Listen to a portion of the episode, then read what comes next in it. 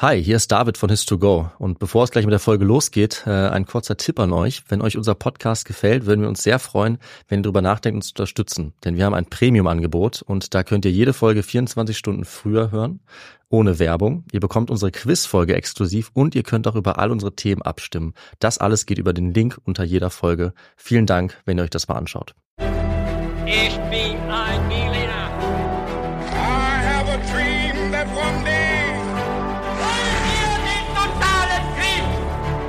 Niemand hat die Absicht, eine Mauer zu errichten.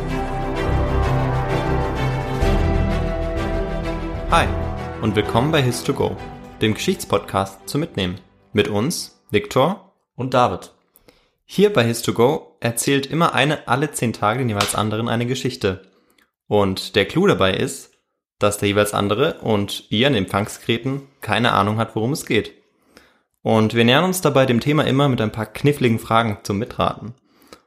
Und ich freue mich jetzt darauf zu erfahren, David, worum es heute geht. Aber ich habe vorher erstmal noch eine Frage. Was trinkst du denn zum Podcast? Gute Frage, Viktor. Ich trinke ein alkoholfreies Bier, ein dunkles Bier heute. Und wie sieht's bei dir aus? Ich trinke auch ein alkoholfreies Bier, aber es ist ein Weizen. Das weiß ich. Ich habe es dir immerhin gerade eingeschenkt. Stimmt's? Richtig. aber die Zuhörerinnen und Zuhörer wissen es nicht. Genau, das ist doch gut. Also Viktor, ich sage jetzt einfach mal frei raus. Wir sind beide knapp unter oder über 30. Ähm, Das heißt, der Ernst des Lebens beginnt. Wir sind beide mehr oder weniger erwachsen und da müssen wir jetzt auch mal auf so Dinge achten wie zum Beispiel Finanzen. Und ich kann echt sagen, mit so ungefähr 30 Lebensjahren kommen auch ungefähr 30 Möglichkeiten dazu, wie man jetzt sein Geld überall anlegen kann. Zack, habe ich dann ein Girokonto, ein Tagesgeldkonto, ich kann in Bitcoins investieren, habe ich auch gemacht oder gleich in Dogecoins. Ich habe auch ein klitzekleines Aktienportfolio und ich könnte natürlich jetzt jeden Tag jedes dieser Konten checken. Aber Victor, du kennst mich, ich bin natürlich viel schlauer als das oder viel fauler, das meine ich eigentlich, und ich hole mir einfach Hilfe dafür. Und zwar von der App von Finanzguru. Das ist nämlich eine kleine, aber feine App, die mir einfach all diese Konten verbindet. Finanzguru ist auch unser neuer Partner und kann auch noch einiges mehr. Das stimmt und ähm, tatsächlich wird es immer komplizierter und immer schwieriger, da den Überblick zu behalten. Da gebe ich dir vollkommen recht. Und bei Finanzguru kann man eben die monatlichen Ausgaben und Einnahmen dort eben sehr schnell überblicken und eben auch kontrollieren. Und das Ganze ist dann auch noch in Kategorien eingeteilt. Und da sieht man dann auch, David, dass wir einfach viel zu viel Kaffee trinken. Das ist allerdings wahr. Aber Victor, wenn man merkt, dass man so eine Stelle hat, wo man viel zu viel Geld ausgibt oder es einfach ein bisschen besser überblicken möchte, dann kann man gerade dafür ein eigenes Budget auch anlegen lassen. Und das machst du für Kaffees auch? Ich mache fürs Kaffeetrinken ein eigenes Budget, klar. Nein. Natürlich. Und wie hoch ist dieses Budget, David? Das kann ich dir leider nicht sagen. Man muss auch ein paar Geheimnisse für sich behalten. Aber tatsächlich helfen solche Budgets eben, die Ausgaben besser zu begrenzen. Und ich glaube, wir haben alle irgendeine finanzielle Schwachstelle, sage ich mal. Bei uns beiden ist es halt der Kaffee, aber es könnte auch irgendwas anderes sein. Ja, das stimmt. Bei Finanzguru bekommst du auf jeden Fall auch noch zusätzlich Finanztipps, um eben beispielsweise bestimmte Ausgaben wie den Kaffeekonsum zu überblicken. Mhm. Also es gibt quasi intelligente Budgetvorschläge, die dir einfach helfen. Du kannst dir genau anzeigen lassen außerdem, wie viel Geld dir bis zum Monatsende bleibt. Das alles wird aufaddiert und gegengerechnet dann. Und das trifft natürlich auch auf die wirklich wichtigen großen Ausgaben zu, also nicht nur auf den Kaffee. Auf der App Finanzguru kann man zusätzlich auch das eigene Kaufverhalten analysieren, um dann zukünftige Veränderungen zu planen oder eben bequem einzusehen. Das Ganze funktioniert so, du lädst die App runter, verknüpfst dein Konto und auf dem Homescreen klickst du dann auf dein Profil oben rechts und kannst dort den Gutscheincode eingeben. Und der ist, das ist ganz einfach, His to go. Und damit kannst du als Neukundin und Neukunde Finanzguru Plus drei Monate lang kostenlos nutzen. Also nochmal der Code His to go.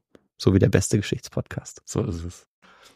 Dann würde ich sagen, ich fange gleich mal an, oder? Genau, weil vor zehn Tagen war ich dran und jetzt äh, geht's bei dir los. Alles klar. Dann springen wir wie immer gleich rein mit ein paar Fragen. Sehr gut. Zum Mitraten. Die erste Frage, Viktor. Was ist denn der, die, das Stalag? Es ist eine Single-Choice oder Multiple-Choice-Antwort. Ist es A, ein Gefangenenlager für Kriegsgefangene? Ja. Ist es B, ein Bergwerk, das besonders tief in den Berg reicht? Oder Ja. ist es C, eine mächtige Festung in Osteuropa? Äh, Kannst du das erste nochmal wiederholen, die erste Antwort? Ein Gefangenenlager für Kriegsgefangene. Ich glaube, es ist die erste äh, Antwort, also A, aber ich bin mir nicht ganz sicher. Okay, Na. Du hast recht. Ja, Sehr gut. sehr gut. Jetzt die zweite Frage. Ja. Das ist eine offene Frage. Welche Menschen standen neben Juden in der Rassenhierarchie der Nazis ganz unten? Äh, Sinti und Roma. Mhm. definitiv. Und ähm, die Osteuropäer, also die Sowjetunion natürlich, die ja ähm, im Vernichtungskrieg vollständig vernichtet werden sollten. Mm, Ja. Und auch sonstige Minderheiten. Ja, Ja. Das ist eine super Antwort. Das ist äh, genau das, was wir brauchen für die Folge. Jetzt Oh. ahnt man schon so ein bisschen, wo es hingehen Ja. wird heute. Und die dritte Antwort macht es, äh, Frage, eher macht es noch klarer. Und zwar, welche Rolle meinst du, spielte der Einsatz von ZwangsarbeiterInnen für die deutsche Wirtschaft im Zweiten Weltkrieg? Da habe ich wieder drei Antwortmöglichkeiten. Eine ist richtig. War es A, ganz entscheidend, um die Produktion am Laufen zu halten? War es B, völlig unbedeutend, hatte keinerlei Einfluss auf die Produktion? Oder war es C, eine geringfügige Erhöhung der Produktion, die kleinere Auswirkungen hatte? Okay. Mit ZwangsarbeiterInnen meinst du nur Frauen Ah. oder Männer und Frauen? Oder? Äh, genau, damit meine ich äh, sowohl Männer als auch Frauen, die zur Zwangsarbeit ähm, gezwungen wurden, dann durch die Deutschen. Also da gab es beides eben. Ja. Okay. Also ich glaube, dass man ähm, ja Zwangsarbeiter, also dass man, dass sie schon wichtig waren, ähm, um die um die Wirtschaft ja am Laufen zu halten, weil natürlich die der Großteil der Bevölkerung oder der Männer äh, auch an der Front war und dann auch eingezogen wurde. ja, stimmt, stimmt. Ja. Deshalb würde ich sagen, ja, dass es schon auch ein wichtiger Anteil, einen wichtigen Anteil gab an Okay. ähm, genau Alles. Zwangsarbeitern. Mhm. Ja, glaube ich, aber Mhm. Okay. Ja. da schauen wir gleich in der Geschichte, was Sehr die gut. Antwort Ja. ist. Damit fangen wir jetzt an und ähm, vorab, es wird heute, das ahnt man jetzt wahrscheinlich schon, um wirklich schlimme Verbrechen gehen Mhm. der Nazis. Äh, um Mord und millionenfachen Hungertod wird es gehen. Es ist ein sehr hartes Thema, aber es ist eben auch wichtig, dass man Ja. davon erfährt, was damals passiert ist. Und es wird unter anderem um Zwangsarbeiter gehen. Mhm. Und ähm, ich steige mal ein mit einer kleinen Zahl. Im Juli 1944 waren 26 Prozent aller Arbeiterinnen und Arbeiter im Deutschen Reich Zwangsarbeiter. Also ein Viertel. Ja. Und äh, die Nazis haben zur Zwangsarbeit Zivilisten herangezogen, also aus dem Westen, zum Beispiel Franzosen oder Ja. Belgier, und eben auch aus dem Osten, also aus Polen oder aus der Sowjetunion. Mhm. Und mit Fortschreiten des Krieges haben aber die Nazis immer mehr Arbeiter gebraucht für die Wirtschaft und Arbeiterinnen. Und weil immer mehr Männer als Soldaten gekämpft haben, gab es eben zu Hause sozusagen immer weniger. Und deswegen haben sie noch angefangen, Kriegsgefangene zur Arbeit zu zwingen. Also Kriegsgefangene, das sind Soldaten, eben, die sie gefangen genommen hatten, die Deutschen von anderen Nationen. Und wir schauen heute in dieser Folge auf die Gruppe, die leider eine besonders verbrecherische und besonders unmenschliche Behandlung erfahren hat durch die Deutschen, durch die Nazis im Zweiten Weltkrieg. Und zwar geht es heute um eines der größten Kriegsverbrechen des Zweiten Weltkriegs. Das ist die Miss- Misshandlung und die Ermordung von sowjetischen Kriegsgefangenen Ja. durch die Deutschen und den Einsatz zur Zwangsarbeit dieser Gefangenen. Das ist unser heutiges Thema. Mhm. Und was wir dafür natürlich jetzt als erstes mal brauchen, ist ganz wichtig wieder der historische Kontext. Der ist wichtig. Der ist wichtig. Danach schauen wir uns dann die chronologische Entwicklung von Kriegsbeginn bis Kriegsende an. Wir gucken auf die Lebensumstände der Kriegsgefangenen und auch die Nachwirkungen dieser Geschehnisse bis heute. Der historische Kontext, der sagt uns erstmal Folgendes. Zunächst haben die Deutschen schon im Ersten Weltkrieg Erfahrung gesammelt mit russischen Kriegsgefangenen, die sie für sich haben arbeiten lassen. Das war damals schon entscheidend, um die Wirtschaft aufrechtzuerhalten. Und mit diesen Erfahrungen sind die Deutschen dann auch in den Zweiten Weltkrieg Ja. sozusagen gestartet. Und es war im Ersten Weltkrieg allerdings noch so, dass die Behandlung der Kriegsgefangenen durch die Deutschen weitestgehend den internationalen Vereinbarungen entsprochen hat. Und das sollte sich jetzt unter den Nazis im Zweiten Weltkrieg radikal ändern. Der Zweite Weltkrieg beginnt ja bekanntlich am 1. September 1939 mit dem Angriff Nazi-Deutschlands auf Polen. Später ist Deutschland dann im Krieg mit Frankreich, Großbritannien und die Beziehung Deutschlands zur Sowjetunion ist am Anfang gut. Es gab ein Bündnis zwischen den beiden Ländern, nichts Angriff, nicht Angriffspakt. Aber Hitler und die Nazis, die hatten natürlich nie vor, das weiß man, sich daran zu halten, an diesen Pakt. Unter anderem, weil sie das Land im Osten für sich selber, für die eigene Bevölkerung erobern wollten. Sogenannten Lebensraum wollen sie schaffen für Deutsche und Deutschstämmige. Und deshalb begann am 22. Juni 1941 das sogenannte Unternehmen Barbarossa. Ja. Das war der Codename für den lange geplanten Angriff von den Nazis auf die Sowjetunion. Und dieser Krieg, den Hitler angefangen hat und die Nazis, das war ein rassistischer Vernichtungskrieg. Denn es sollten große Teile der Einwohner der Sowjetunion, besonders Juden und Kommunisten, systematisch getötet werden. Die Nazis haben ja auch eine Verschwörung geglaubt, nach der Juden und Kommunisten sozusagen zusammengehört haben. Es gab ein bolschewistisches Judentum nach dieser Logik, dass ähm, also kommunistische Juden, dass die Weltherrschaft an sich reißen wollte. Das haben die Nazis eben gesagt, war der Todfeind aller Deutschen. Und dagegen gab es dann insbesondere den Plan, den Großteil der Menschen im Osten in der Sowjetunion zu vertreiben und systematisch verhungern zu lassen. Das war der sogenannte Hungerplan und das sollten mehrere zehn Millionen Menschen sein, die da verhungern sollten. Und zu denen sollten eben auch die Kriegsgefangenen gehören, die die Deutschen dann gefangen nehmen würden bei dieser Eroberung. Und da der Krieg, das habe ich ja schon gesagt, lange geplant war, war auch ersichtlich für die Leitung der Wehrmacht, also die normale Armee Nazi-Deutschlands, dass man mehrere Millionen Soldaten gefangen nehmen würde von der Sowjetunion. Und sie haben damit gerechnet, dass Deutschland den Krieg sehr schnell gewinnt. Ja. Und naja, mit den Gefangenen hatten sie recht, mit dem Krieg nicht so sehr, wie Ja. wir wissen. Und das war das Problem. Das war allerdings ein großes Problem. Aber was klar war am Anfang des Krieges, erstmal 1939, war, dass man ähm, unbedingt Arbeitskräfte brauchen würde, um diesen Mangel auszugleichen an deutschen Männern, die an der Front gekämpft haben. Das waren eben immer sehr viele Millionen Männer, insgesamt im Kriegsverlauf wohl bis zu 17 Millionen, die man dann ersetzen musste als Arbeitskräfte. Und es war aber für die Verantwortlichen klar, dass sie viel mehr Soldaten gefangen nehmen würden, als sie eigentlich benutzen wollten, als Zwangsarbeiter in Deutschland. Und vor allem für die Gefangenen der Sowjetunion gab es deswegen trotzdem weder eine Planung für den Transport noch für die Ernährung. Obwohl klar war, dass irgendetwas da ne, gemacht werden müsste, weil sie ja so viele gefangen nehmen würden. Wahrscheinlich, genau, wie du es schon gesagt hast, war es wahrscheinlich auch ein bewusstes Nicht-Planen von etwas. Also man hat eben bewusst dann auch die Kriegsgefangenen aushungern lassen. Genau, das hat man allerdings. Also es war auch eine Mischung ein bisschen aus einfach Chaos und misslungener Planung.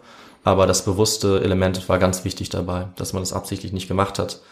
Ähm, Und es lag auch gar nicht im Interesse der NS-Führung, die zu ernähren. Also es war von Anfang an klar für die leitenden Personen, dass hunderttausende Menschen verhungern würden. Und da hatte auch eigentlich fast niemand was dagegen bei den Verantwortlichen der Nazis.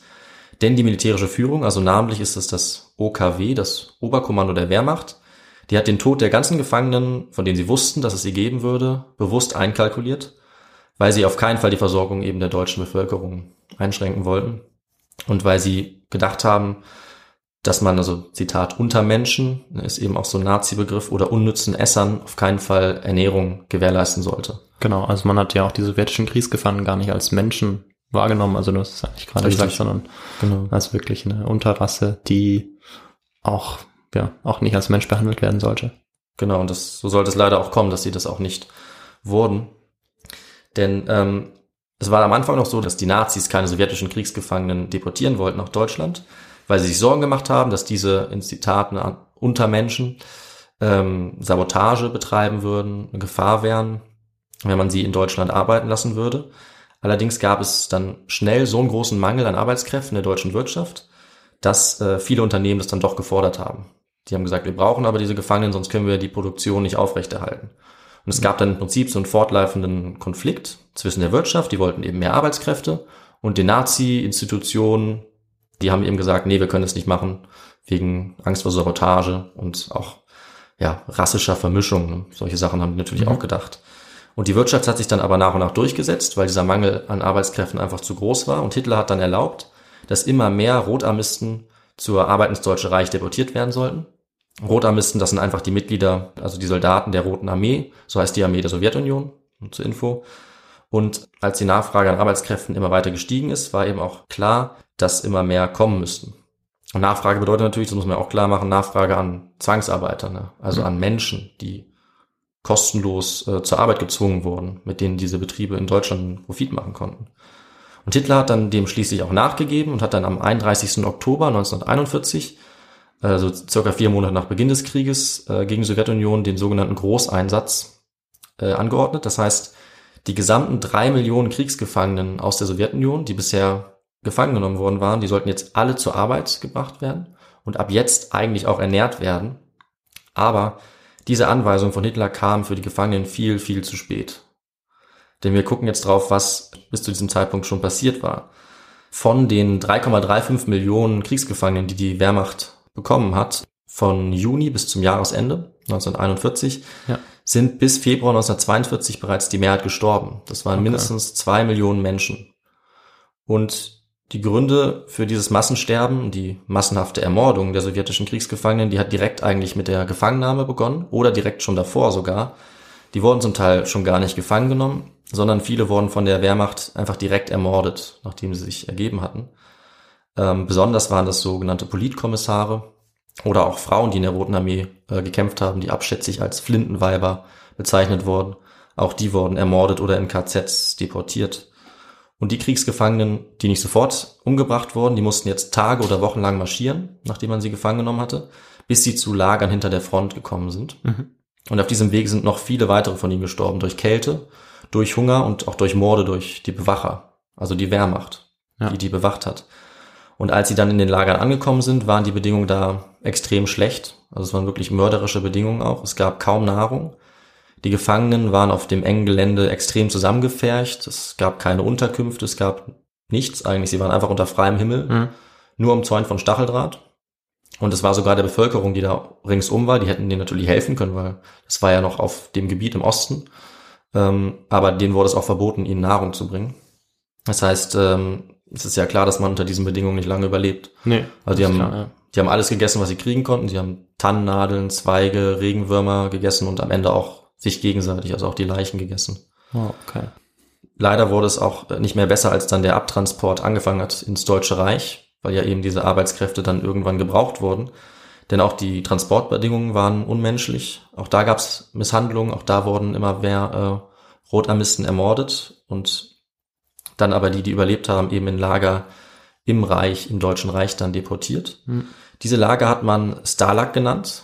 Also deine Antwort Mhm. vorhin war richtig. Ja. Stalag ist nämlich die Kurzform für Stammlager Ja. oder Mannschaftsstammlager, Stalag. Und dort hat man dann Kriegsgefangene registriert. Und nach der Registrierung wurden die dann verteilt auf die Orte, wo sie arbeiten sollten, also auf Betriebe, ähm, staatliche Betriebe, private Betriebe, die das angefordert hatten. Und die Rotarmisten wurden jetzt also verteilt, aber ihre Konstitution, ihre Gesundheit war natürlich extrem schlecht nach dieser unmenschlichen Behandlung. Die Arbeitgeber, in Anführungszeichen, ne, also Ja, die klar. Arbeitgeber der Zwangsarbeiter, die haben sich sofort beschwert und haben gesagt, wir können eigentlich nicht arbeiten mit diesen Menschen. Ja. Die sind ähm, kurz vor dem Tod, die sind viel zu schwach und unterernährt. Aber ähm, bei den verantwortlichen Nazi-Behörden hat man da eigentlich kein Mitleid gehabt und Eduard Wagner, der verantwortlich war für die Ernährung, hat einfach dazu gesagt, alle nicht arbeitenden Kriegsgefangenen in den Lagern haben zu verhungern. Das ist ein Zitat. Und also es war völlig bewusst, dass die Rationen, die Nahrungsrationen viel zu niedrig waren, dass die so nicht überleben konnten und selbst die, die gearbeitet haben, haben viel zu wenig zu essen bekommen. Das Also war- auch dann von dem Arbeitgeber oder haben die nur in den Lagern gearbeitet? Die, in den Lagern haben sie ähm, nicht gearbeitet. Das Ja. war quasi also Stammlager, der Ausgangspunkt, um Genau. dann da verteilt zu werden. Und meistens mussten sie dann auch in das Lager wieder zurückkehren. Ach, sie sind immer wieder in das. Arbeit. Genau. Ah, okay. Sie wurden durchaus auch ähm, in den Betrieben ernährt, aber die hatten dann auch die Vorschriften, an die sie sich halten mussten. Ja, nee, nee, klar. Ich Das war dachte nur, sie sind weiter, also verteilt von, also zum Teil auch in andere Städte, sodass Genau. ein Zurückgehen ins Stammlager gar nicht möglich gewesen wäre und dann hätten sie ja vom Arbeitgeber ernährt werden müssen. Aber Genau. das ist ja dann nicht unbedingt der Fall. Also nicht bei. Ja, also es gibt so, das war so organisiert, dass es verschiedene Wehrkreise gibt. Ja. Äh, in jedem Wehrkreis ist ein Stammlager Ja. und von da Okay. werden dann die Gefangenen an die Betriebe äh, verteilt und zum Teil können sie dann auch zum Beispiel auf dem Land leben, wenn sie Ja. Glück haben, da war es gut. Oder sie müssen eben wieder in Lager zurück, dann da ja. schlafen, der Großteil und Okay. da waren die Bedingungen schlecht. In den Ja. Betrieben konnten sie auch schlecht sein und alle haben aber eben diese Linie der Führung übernommen, ähm, was die Ration an, Hm. anging und das waren dann in den Stalags 1000 Kalorien pro Tag, also es war ein Todesurteil. Ja. So kann man nicht überleben. Und bei der Arbeit waren es vielleicht 2000 Kalorien, aber auch das war viel zu wenig, weil die Arbeit so stark war, so, so, so kräftezehrend, Mhm. dass es trotzdem viel zu wenig war, um zu überleben. Und während jetzt also die verantwortlichen Nazis darüber diskutiert haben, was denn jetzt das geringstmögliche Maß an Ernährung ist, damit die irgendwie noch überleben. Man hat da das Zitat ist zum Leben zu wenig, zum Sterben zu viel. Also gerade so weiter überleben. Währenddessen sind natürlich die sowjetischen Kriegsgefangenen jeden Tag weiter verhungert. Jeden Tag sind Tausende gestorben, obwohl sie in der deutschen Wirtschaft immer dringender gebraucht wurden. Die Versorgung war einfach so schlecht, dass vor allem in den Wintermonaten dann, 1941 zu 1942, äh, zum Großteil die sowjetischen Kriegsgefangenen alle gestorben sind. Wie gesagt, also zwei Millionen wahrscheinlich. Und die Todesursachen waren vor allem Hunger, aber auch die katastrophalen Hygienebedingungen in diesen Lagern, die völlig unzureichende Unterbringung.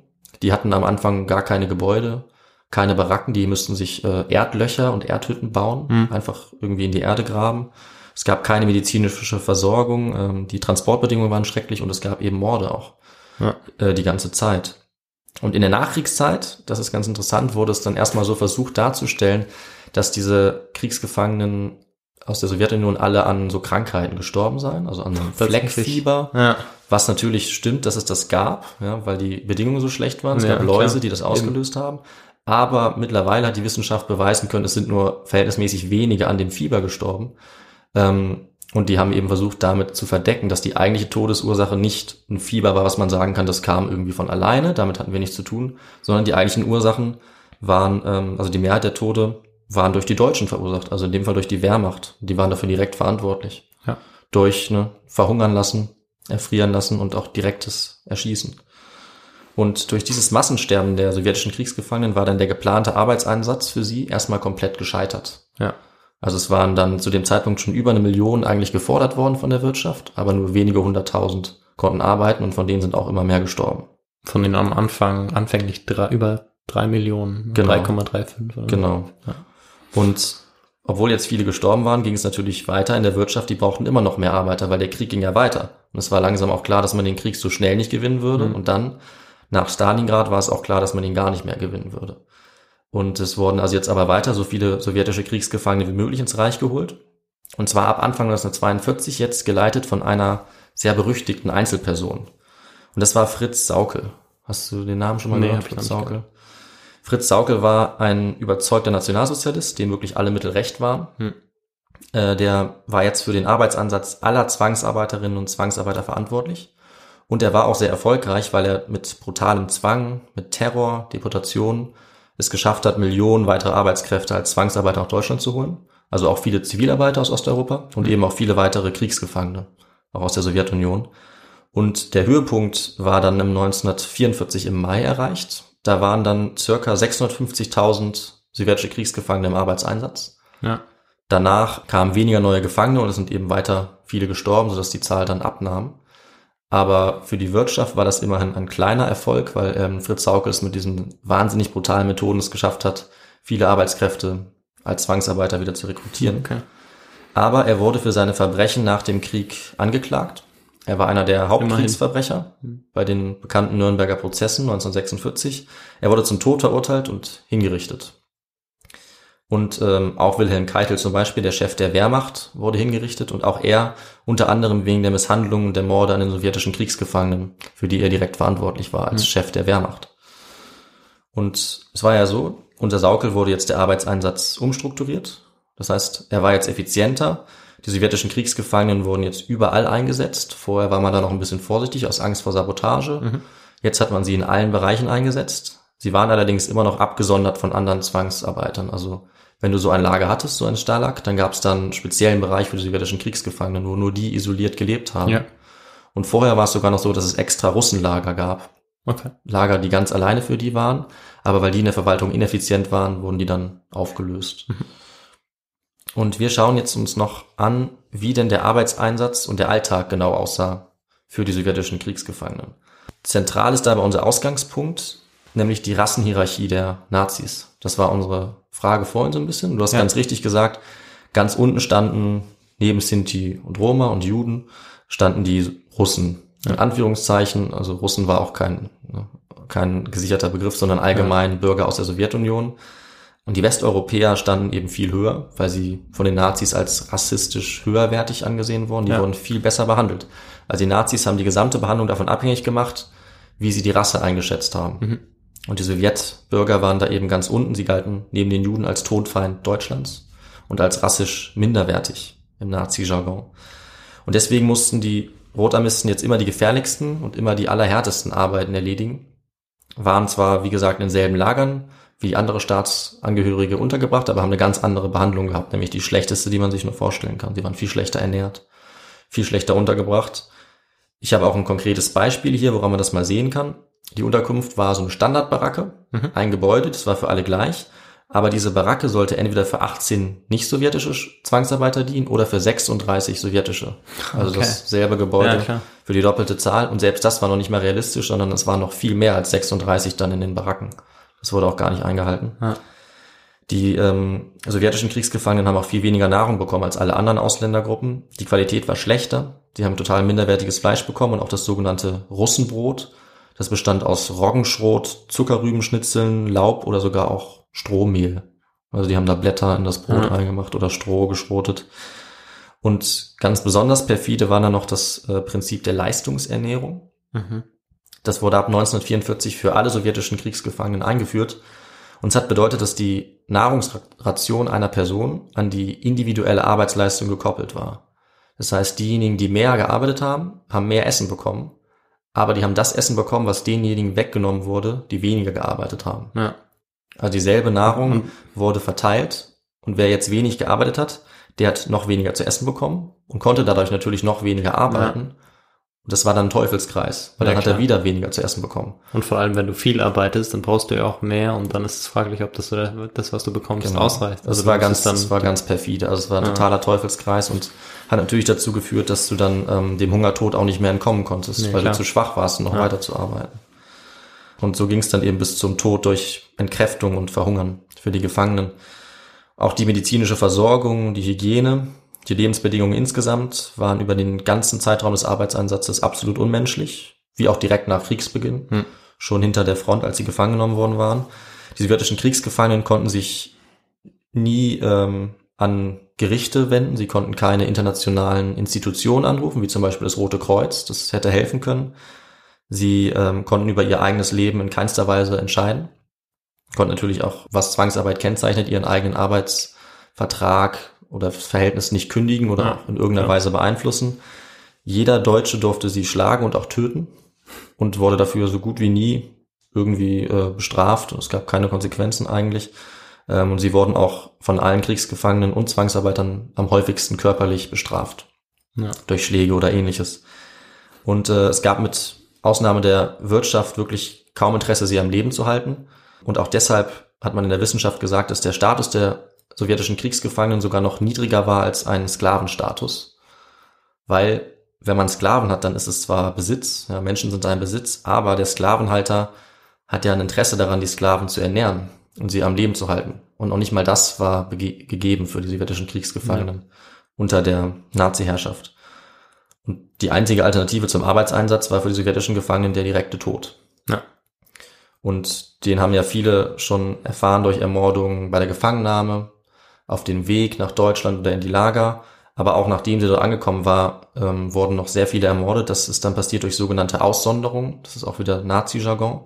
Dabei sind Hunderttausende Gefangene, äh, gerade auch durch die Wehrmacht, ausgewählt worden, wie sie sagen, ausgesondert worden und direkt erschossen worden oder in KZs ermordet worden. Das waren wohl 140.000 bis 600.000. Also man kann das noch nicht mal Ja, genau die dann einfach rekonstruieren. schwächer waren oder die halt nicht mehr der Arbeit nachgehen konnten, die sie Nee, in dem sollten, Fall, oder? In dem Fall ging es äh, eher darum, was sie für eine Funktion hatten oder was man Ja. geglaubt hat, was sie für eine Funktion hatten. Also es wurden vor allem Politiker, Mitglieder das der war- ja. kommunistischen Partei Ja. ausgewählt oder sogenannte fanatische Kommunisten oder auch Juden. Und diese Merkmale konnte man natürlich eigentlich ziemlich willkürlich auswählen. Also Ja. jeder konnte jeden denunzieren. Das haben auch Mitglieder der ähm, Roten Armee gemacht, weil sie dann zum Beispiel so aus einem anderen Land kamen als Russland und da gab es dann irgendwie Rivalitäten oder gewissen Hass. Ja, oder sie wollten einfach überleben. Also Sie wollten das überleben, genau, sie wollten die eigenen äh, Verhältnisse natürlich verbessern. Das Ja. war noch ein ganz wichtiger Punkt. Genau. Gut, dass du das ansprichst. Und hatten dann keine andere Wahl gesehen, als sich irgendwie dadurch zu retten. Und ja, im Prinzip konnte jeder ausgewählt werden und es hat auch schon ein jüdisches Aussehen gereicht. Also die Truppen sind hingegangen und haben tatsächlich Leute ausgewählt, von denen sie dachten, dass sie jüdisch aussehen, von denen sie dachten, dass sie irgendwie Parteifunktionäre wären oder Politiker aus der Sowjetunion, die irgendwie politische Funktion hatten. Ja. Die wurden also zu Hunderttausenden dann ermordet und das hat sich über den gesamten Zeitraum hingezogen. Vor allem am Anfang, aber auch später ging es immer noch weiter. Und selbst die, die schon gearbeitet haben in den Betrieben, wurden immer noch durch spezielle Kommandos ausgesondert und dann auch ermordet, den ganzen Zeitraum lang. Also das aufrechtzuerhalten, das muss man sich ja auch mal vorstellen, dass eigentlich an Westfront, an der Ostfront wird Krieg geführt, Genau, überall wird ja. Krieg geführt und trotzdem wird noch ähm, ja alles dafür getan, dass man irgendwie da noch aussondert und Ja. die Menschen, die kaum noch arbeiten können, noch ja tötet oder eben Ja. die dann irgendwie Funktionäre sind oder Jüdinnen und Juden, anstatt die dann auch möglicherweise ähm, ja an der Front einzusetzen, was wenn man jetzt eigentlich so darüber nachdenkt, wahrscheinlich sinnvoller gewesen wäre. Ja, Aber das ist eben dieses Ide die Ideologie, dahinter steht und Absolut. dann auch das Krieg führen und diese beiden Sachen, die man dann eigentlich auch gar nicht irgendwie Ja. zusammenbringen kann. Also, Ja. dass man auch dann eben die sowjetischen Kriegsgefangenen dann auch als Arbeitskräfte nimmt, weil man es einfach machen muss, weil die Wirtschaft es braucht, Das spricht ja also total gegen die Ideologie auch. Ja. Und das ist dann auch, ja, also die Auswirkungen sind dann natürlich auch dann radikal. Ja, man sieht eben, dass es sich wirklich um einen Vernichtungskrieg handelt oder Ja. ähm, ein bekanntes Zitat ist auch die Vernichtung einer Weltanschauung dieser Ja. ähm, der Kommunisten, ne? also der Sowjetunion. Genau. Darum ging es. Also wahrscheinlich hätten sie alle umgebracht, wenn Mhm. es nicht noch einen Nutzen für die Wirtschaft gegeben hätte. Das ist das Fazit, was ich am Ende auch noch ansprechen werde. Ja. Was man dabei aber sagen muss, ist, dass die sowjetischen Kriegsgefangenen jetzt auch nicht alle passiv waren. Also klar, sie wurden ähm, natürlich, also sie hatten natürlich wenig Möglichkeiten, sich irgendwie zu wehren, aber sie haben es doch getan. Also sie haben sich organisiert, sie haben Widerstandsgruppen gebildet in dieser Zeit, auch mit Ja. Osteuropäischen Zwangsarbeitern, sogenannten Ostarbeitern. Es wurden dabei Fluchten organisiert. Viele Zehntausende sind geflohen. Das war auch ein großes Problem, also aus der Sicht der Nazis jetzt. Die haben Informationen weitergegeben an die Alliierten und die haben auch Sabotage betrieben und waren damit erfolgreich und haben auch einen großen Schaden bei der äh, Wirtschaft der Nazis äh, angerichtet. Okay. dadurch. Gut, dann wäre es vielleicht doch begründet, dass man da irgendwie sortieren muss oder darauf aufpassen muss, dass es da irgendwie nicht aus dem Ruder läuft. Aus Sicht Aber der wahrscheinlich Nazis nicht. sicherlich und die ähm, Fluchten und so weiter haben natürlich auch dazu geführt, dass das dann nochmal verschärft angelaufen ist. Alle, Ja. die geflohen sind, wurden dann auch wiederum ermordet. Ja. Aber das hat natürlich alles schon angefangen gehabt, bevor sie jemals an Flucht gedacht haben. Also die Ermordungen haben ja schon bei dem Punkt Ja, angefangen, wo der erste Rotarmist ähm, deutschen Boden betreten hat. Also bevor sie überhaupt im Lager waren, wurden sie ausgesondert und dann Mhm. schon ermordet. Und erst danach sind diejenigen, die nicht ermordet wurden, überhaupt erst ins Lager gekommen und konnten dann anfangen zu arbeiten. Ja. Aber den Widerstand, denke ich, sollte man trotzdem auch nicht äh, vergessen. Nee, Und der ist wichtig. Sollte Ja. später auch noch wichtig sein, ähm, Ja. als dann der Krieg vorbei war für die Sowjetsoldaten. Aber dazu kommen wir nachher noch. Jetzt schauen wir uns vielleicht noch einen interessanten Punkt an, nämlich, außer du möchtest noch was sagen dazu, oder? Nee. Okay, dann schauen wir uns jetzt nochmal an, wie denn die deutsche Bevölkerung damit umgegangen ist. Das ist ja auch immer eine Frage, die aufkommt, denke ich. Mhm. Ja. Und die man sich auch, wenn man sich vorstellt, man- wie es damals war. Genau, schnell immer sich, wo man sich mal die Frage stellt, was wusste man, was wusste man nicht. Das ist ja so Richtig. große Preisfrage, die immer Das gestellt ist die wird. große Preisfrage und die wird natürlich auch gerne mal debattiert aus den Rängen der Holocaust-Leugner, der Geschichtsrevisionisten. Aber in dem Fall ist es ja klar, es gab einfach zunächst mal viel Kontakt. Ja. Ja. Also die Kriegsgefangenen und auch die zivilen Zwangsarbeiter gab es ja in ganz vielen Betrieben, weil sie enorm wichtig waren für die Wirtschaft des NS-Staates im Krieg. Das beantwortet natürlich auch die dritte Frage. Ne? Ja. Also ohne den, diesen Einsatz wäre es nicht mehr lange weitergegangen. Der war sehr Okay. wichtig. Okay, ja. Die waren ganz präsent und jeder konnte die eigentlich sehen. Ja. Und dabei kann man zunächst einmal auf die Betriebe gucken, wie das da war, wo die Gefangenen dann konkret gearbeitet haben, Ja. kleinere, größere Unternehmen, auch für den Staat. Ähm, Und die Wirtschaft hatte eben einfach Interesse, dass die Arbeitskräfte gut arbeiten konnten. Deswegen haben sie auch gefordert, dass sie besser ernährt werden sollten, Mhm. immer wieder. Ausreichende Ernährung. Ähm, Das waren sicherlich auch manchmal humanistische Motive, dass man ein bisschen Mitleid hatte. Aber meistens war es eben, das muss man sagen, einfach der ökonomische Nutzen Ja. für diese Betriebe. Die konnten ohne die Kriegsgefangenen nicht mehr weiter produzieren oder nicht mehr so gut produzieren. Mit den Kriegsgefangenen hingegen konnten sie sogar noch Profit machen, weil das waren ja total billige, also eigentlich kostenlose Arbeitskräfte, die, die sie irgendwie befehligen konnten, wie sie wollten. Und es gab aber allerdings auch einige Unternehmen, die extrem brutal mit den Gefangenen umgegangen sind, auch wegen der rassistischen Ansichten, Mhm. ne, weil natürlich auch die dann wiederum die Sowjetbürger als Untermenschen gesehen haben. Mhm. Und die Bevölkerung selber, wie hat die reagiert, kann man sich fragen. Auch da kann man nicht sagen, es war so und so ein Punkt, Ja. sondern es gab auch viele Drangsalierungen, es gab sehr starke Ressentiments in der Bevölkerung. Und es gab aber auch immer wieder Mitleid und Hilfe für die Sowjetbürger. Also denen wurde zum Beispiel Nahrung zugesteckt, es wurden Nachrichten übermittelt, sogar auch für sie. Und vor allem auf dem, auf dem Land, also in der Landwirtschaft, ja, bei Ja. Bäuerinnen und Bauern, da war die Ja. Situation deutlich besser. Also ich kann mir vorstellen, wenn man auch direkt damit in Kontakt ist, dass man dann vielleicht das nochmal auch ganz anders wirkt Ja, und dass man es dann vielleicht schafft, da auch diese, diese Ideologie, diese Ressentiments, wie du es gesagt hast, die beiseite zu legen, wenn man dann auch sieht, wie es diesen Menschen geht, weil es eben doch Menschen sind, wenn man sie ja dann sieht. Also während, wenn man vielleicht in der Stadt ist Ja. oder ähm, wer sich irgendwie nur zu Hause bewegt und man sieht diese Menschen nicht und man bekommt nur ähm, von anderen mit, was es für Menschen denn sind, wie brutal sie sind und wie, dass sie, ja, dass es Barbaren sind, dass sie kein Benehmen haben, dass sie die Deutschen abschlachten, dann hat man natürlich ein ganz anderes Bild, als wenn man dann den Menschen wirklich vor sich hat. Wobei selbst das oftmals ja Selbst nicht das, das- bewirkt hat. Aber ich glaube, das, Ja. das hätte auch was sein können, was vielleicht dann auch auf dem Land dann auch passiert ist. Ich denke, dass das auf jeden Fall passiert ist. Also da gibt es bestimmt viele interessante Schicksale und Mhm. äh, wahrscheinlich auch schöne Momente, ja, wo, der Menschlichkeit, kann ich mir vorstellen.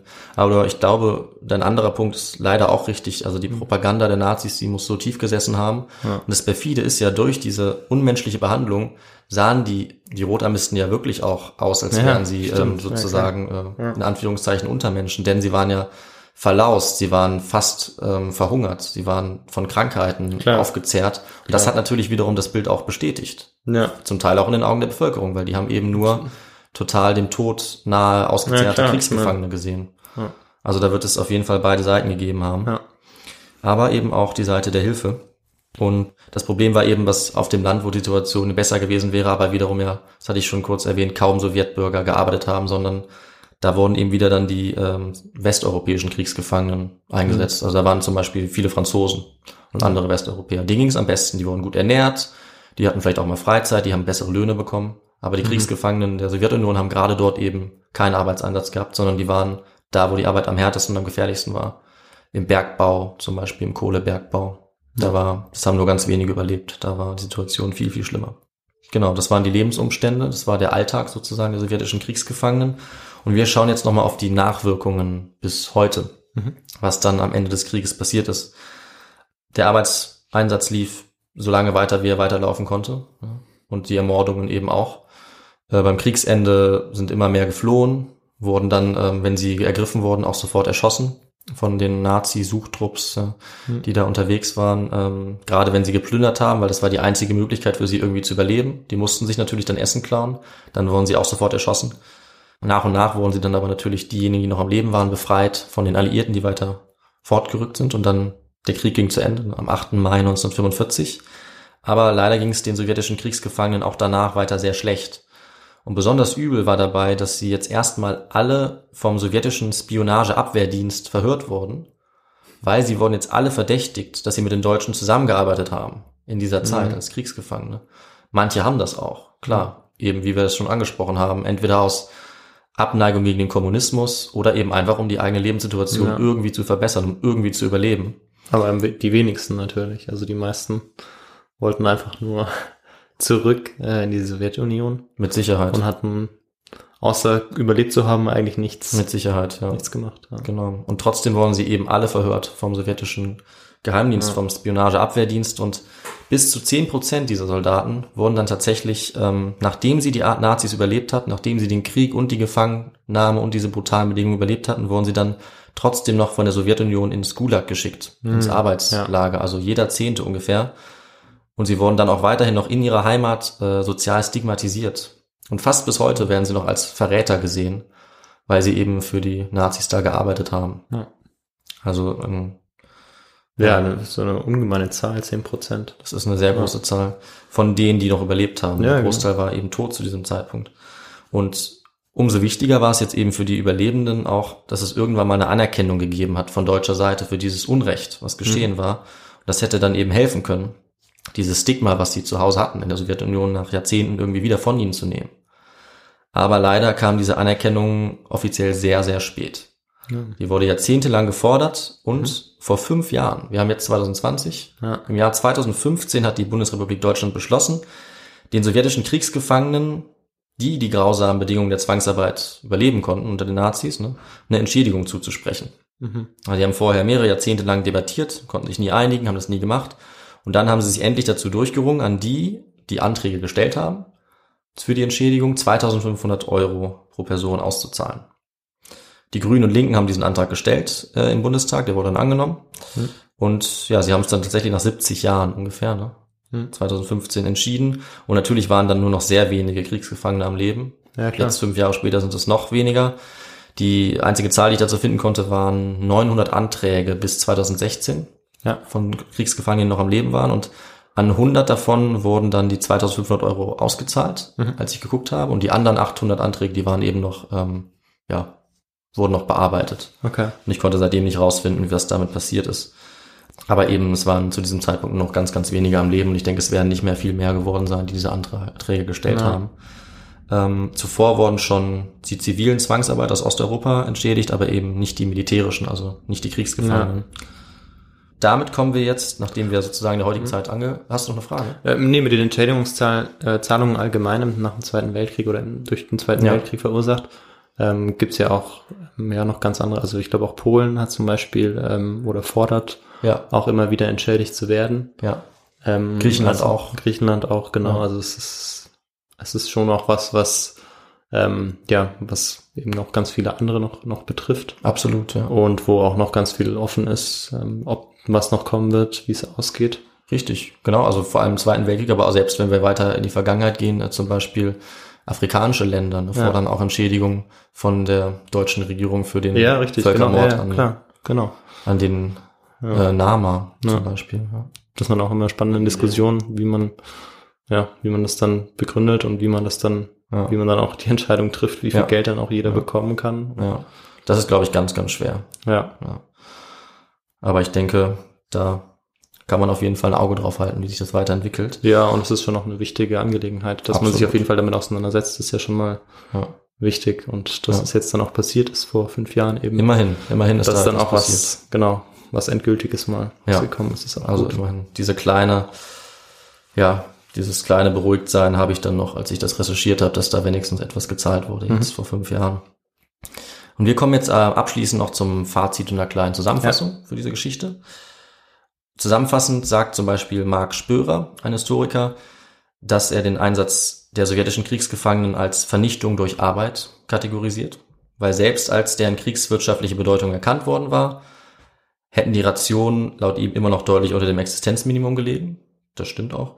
Sie wurden in allen Bereichen Ernährung, Lohn, Unterkunft und so weiter schlechter behandelt als fast alle anderen Gruppen von ZwangsarbeiterInnen. Äh, Die sowjetischen Kriegsgefangenen wurden durch Arbeit vernichtet, sie wurden durch Verhungern getötet, was eben der ideologischen Richtung der NS-Führung entsprach. Und gleichzeitig hielten natürlich die verantwortlichen Betriebe diesen mörderischen Prozess auch aufrecht und haben die Situation kaum verändert, da sie ihnen ökonomischen Nutzen gebracht hat. Das war das perfide. Also ökonomischer Nutzen durch den Tod von Hunderttausenden und Millionen. Und äh, zuvor hatte ja bereits die Führung der Wehrmacht alle Gefangenen, die sie nicht als Arbeiter gebrauchen konnten oder wollten, bewusst durch Verhungern getötet und auch durch direktes Erschießen. Und man kann gar nicht genau sagen, wie viele gestorben sind, aber Schätzungen ergeben, dass bis Februar 1942, wie ich gesagt hatte, in wenigen Monaten bereits zwei Millionen sowjetische Kriegsgefangene verhungert, erfroren und ermordet wurden. Bis Kriegsende sind dann weitere 1,3 Millionen durch die grausamen Arbeitsbedingungen der Zwangsarbeit gestorben. Und es waren insgesamt 5,7 Millionen Gefangene, Rotarmisten, ja, unter anderem nach Deutschland gebracht worden, unter anderem in den Lagern ermordet worden. Und 3,3 Millionen von diesen 5,7 Millionen sind gestorben, beziehungsweise wurden ermordet. Das ist also die traurige Ja. Statistik Ja. dieser Entwicklung. Und das alles, muss man sagen, hätte von den Nazis jederzeit verhindert werden können. Aber die rassistische Menschenverachtung war eben so groß und das Interesse am Überleben war so gering von so vielen Seiten, dass selbst der enorm hohe Nutzen für die Wirtschaft nicht gereicht hat, um diese Menschen irgendwie am Leben zu lassen. Also man kann sagen, wie du es vorher auch schon festgestellt hast, wenn die Wirtschaft keine Arbeiter gebraucht hätte, dann hätten sie wohl jeden letzten sowjetischen Kriegsgefangenen umgebracht. Selbst dieser Arbeitseinsatz war total unmenschliche Ja. und auch wirtschaftliche Katastrophe, selbst aus der Sicht der Nazis. Ja. Und was diese Geschichte auch noch tut, ist, sie räumt ein für alle Mal auf mit dem Mythos der sogenannten untadeligen Wehrmacht. Denn nach dem Krieg haben viele Deutsche lange geglaubt, dass sich die Wehrmacht, also ne, die normale Armee Nazi-Deutschlands, dass die sich total regelkonform verhalten hat, dass sie keine Verbrechen begangen habe, sondern einfach nur gekämpft habe, ja, dass sie die Pflicht getan habe, die Befehle befolgt. Aber spätestens mit der Aufklärung über die Verbrechen an den sowjetischen Kriegsgefangenen ist dieser Mythos ein für alle Mal gebrochen. Ne? Ja. Und es ist eben dadurch klar geworden, dass die Wehrmacht ganz tief verstrickt war in die Nazi-Verbrechen, in Kriegsverbrechen und dass sie sich an tausend- und millionenfachem Mord entscheidend beteiligt hat. Ja, so dass niemand mehr behaupten kann, die Wehrmacht hätte eine weiße Weste oder hätte sich ähm, moralisch gut verhalten. Und ja, mit dieser Zusammenfassung, mit diesem Fazit endet jetzt auch für heute die Geschichte. Sehr gut. Ja, eine super spannende Geschichte.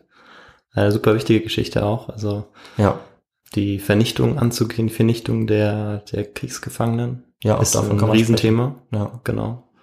Und ja, zur Wehrmacht, ja, und da hast du vollkommen recht. Es gab eben ja nur ganz wenige, die in der Wehrmacht vielleicht auch noch moralisch richtig gehandelt haben. Da, dazu gehört möglicherweise Wilhelm Hosenfeld, Richtig. Das, zu dem es ja auch schon eine Folge Ja. gab. ja. Genau, aber ich finde es sehr gut, dass es jetzt die zweite Folge äh, ist, die jetzt zum, über den Zweiten Weltkrieg geht. Und eben, ja, schon auch das eine der traurigsten Themen überhaupt aufgreift, Ja. der erschüttertsten auch. ja. Die Deutschen werden das dann auch mitbekommen, wenn äh, ja die sowjetische Armee, die Rote Armee, dann auch 1945 ja schon auch einen Vergeltungskrieg führt, Absolut. zurück auf Berlin und ja. Ja. das voller Rache sein wird und das wird man dann auch, die Bevölkerung wird das dann auch spüren. ja. Absolut. Und genau, also es bleibt nicht ohne Konsequenzen und auch langfristig natürlich nicht. Nee, Ja. das stimmt. Ja. Und das ist eben ein Thema, was aber doch, denke ich, oft unter das Radar fällt, wenn es um den Zweiten Weltkrieg geht und um, um auch die Verbrechen der Nazis. Deswegen finde ich es auch wichtig, ähm, das zu thematisieren, daran Ja. zu erinnern. Ja, es wird oft über den Holocaust Ja. gesprochen, äh, über der natürlich genauso grausam ist an äh, Ja. Judinnen und Juden. Ich denke, man Aber- kann das gar nicht vergleichen, was, was Grausamkeit da noch ver Nee, also was jetzt ja was grausam ist, kann man kann man nicht sagen, aber dass es viele ähm, Ja. Vergehen gab, das muss Ja. man eigentlich betonen. Das ist wichtig, dass es Ja. nicht nur das eine bleibt. Und auch die Zahlen, auch Verhältnisse sind eben wirklich enorm. Also Ja. 3,35 Millionen ermordeter. Menschen durch diese Arbeit. Und das ist ja auch nur ein Teil. Also ich habe jetzt eben auf diese besonders ähm, schlimmen Verhältnisse geguckt für diese Gruppe, aber es gibt ja noch die westeuropäischen Zwangsarbeiter, es gibt osteuropäische Zwangsarbeiter, die keine Kriegsgefangene waren. Also Kriegsgefangene als Zwangsarbeiter ist ein Thema, aber auch die Zwangsarbeiter allgemein, die Zivilisten, das ist noch ein enormes Thema Ja. unter den Nazis, was da passiert ist. Natürlich ging es auch nicht allen Kriegsgefangenen aus dem Westen gut. Ja, Im klar. Schnitt besser, Ja. aber das ist ein ganz großes Thema, wie die da eingesetzt wurden. Ja. Und ähm, auch spannend, finde ich. Ja. Sehr gut. Dann würde ich sagen, beenden wir die Folge. Nachdem wir uns vielleicht noch die Quellen angesehen haben, oder was meinst du? Ja, das ist eine gute Idee, genau. Gut, dass du es ansprichst. Ja klar, das muss natürlich noch Dann leg kurz- mal los. Ja, ich erwähne das mal noch ganz kurz. Ja, Also es gibt äh, sehr viel Literatur, das Thema ist gut erforscht, Mhm. würde ich sagen. Ähm, empfehlen kann ich für das spezielle Thema, was wir haben, von Rolf Keller, sowjetische Kriegsgefangene im Deutschen Reich 1941-42, Behandlungen und Arbeitseinsatz zwischen Vernichtungspolitik und kriegswirtschaftlichen Zwängen. Mhm. Das ist eben wirklich ein sehr tiefer Einblick Ja. in diese Geschichte. Es gibt auch Werke von Marc Spörer, Ulrich Herbert oder Jörg Osterloh, Mhm. die äh, empfehlenswert sind und die auch ein bisschen allgemeiner auch über andere Zwangsarbeiter reden. Und es gibt sehr viele Quellen auch, äh, die das genau belegen, was mit den sowjetischen Kriegsgefangenen äh, geschehen ist und die diese Verbrechen dokumentieren. Und da kann ich auch einen guten Quellenband empfehlen, und zwar von äh, Overmans, von Hilger und Pavel Polian. Äh, das ist Rotarmisten in deutscher Hand. Da gibt es ganz viele Quellen, ganz viele Dokumente, die ich mir auch zum Teil angeschaut habe. Und ich habe mir überlegt, dass ich eine dieser Quellen als Beispiel auch hochladen werde auf Instagram und Facebook. das ist eine gute Idee, weil ich wollte auch noch sagen, das Quellenband schaue ich mir auch mal an. Ja, das ist äh, sehr spannend. Also da sind eigentlich alle Abschnitte und viele von den Sachen, über die ich geredet habe, also von der Unterbringung, wie Ja. ist es in Betrieben, wie laufen diese Ermordungen ab. Da gibt es ganz viele einzelne Quellen dafür, wo die Nazis das eben in ihrer Bürokratie ganz genau auch äh, aufgelistet haben. Also das Ja. ist auch spannend. Da kommt man nochmal äh, noch mal auf eine ganz andere Ebene, wenn man sich Genau. die Quellen anschaut. Ja, Dann hat man irgendwie noch mehr die Bestätigung, dass es nicht nur was Ja. ist, was man, wo man worüber man sich Geschichten erzählt, Ja. sondern dass es was ist, was wirklich geschehen ist. ja. Es Und ganz das muss man sich auch immer wieder in Erinnerung rufen. Und man sieht dabei eben auch, wie die Historikerinnen und Historiker gearbeitet haben, ne? was, wie sie mit Ja. Hilfe von solchen Quellen etwas rekonstruieren Ja. können, was dann passiert ist. Sehr richtig. Genau, dann würde ich doch sagen, damit schließen wir die Geschichte ab, oder was meinst du? Ja, finde ich gut. Super. Dann soll ich noch was äh, dazu sagen, wie man uns folgen kann? Ja, das fände ich gut. Mach das doch mal. Okay, also wir sind natürlich auf Spotify und auf Apple Podcasts und so weiter unterwegs und da könnt ihr uns gerne folgen. Und ähm, genau, wir sind auch noch auf Facebook und Instagram. Da kann man gerne auch noch einen Kommentar abgeben, Sehr da kann gerne. man uns liken und ähm, auch folgen. Kann man das auch? Man kann da auch folgen. Und man Sehr kann gut. auch bewerten zum Beispiel Bewerten, bei Facebook genau, oder gerne, Apple ja. Podcasts. Sehr gerne eine Gerne. gute Bewertung oder einen netten Kommentar. Und worüber wir uns immer freuen, sind die Feedback-E-Mails. Genau. Da Und- haben wir jetzt eine neue Feedback-Adresse, an die ihr auch schreiben könnt. Genau. Und zwar ist das einfach feedback.his2go at gmail.com. Da freuen wir uns sehr über die E-Mail. Genau, jetzt haben wir nämlich die zwei drin. Das ist doch viel schöner. Genau. Gut, Dann, würde ich sagen, bis in zehn Tagen. Genau, wir sehen uns in den Tagen mit der nächsten Folge, wenn Viktor wieder eine Geschichte erzählt. Ja. Bis dahin bleibt gesund und bis bald. Ciao. Ciao.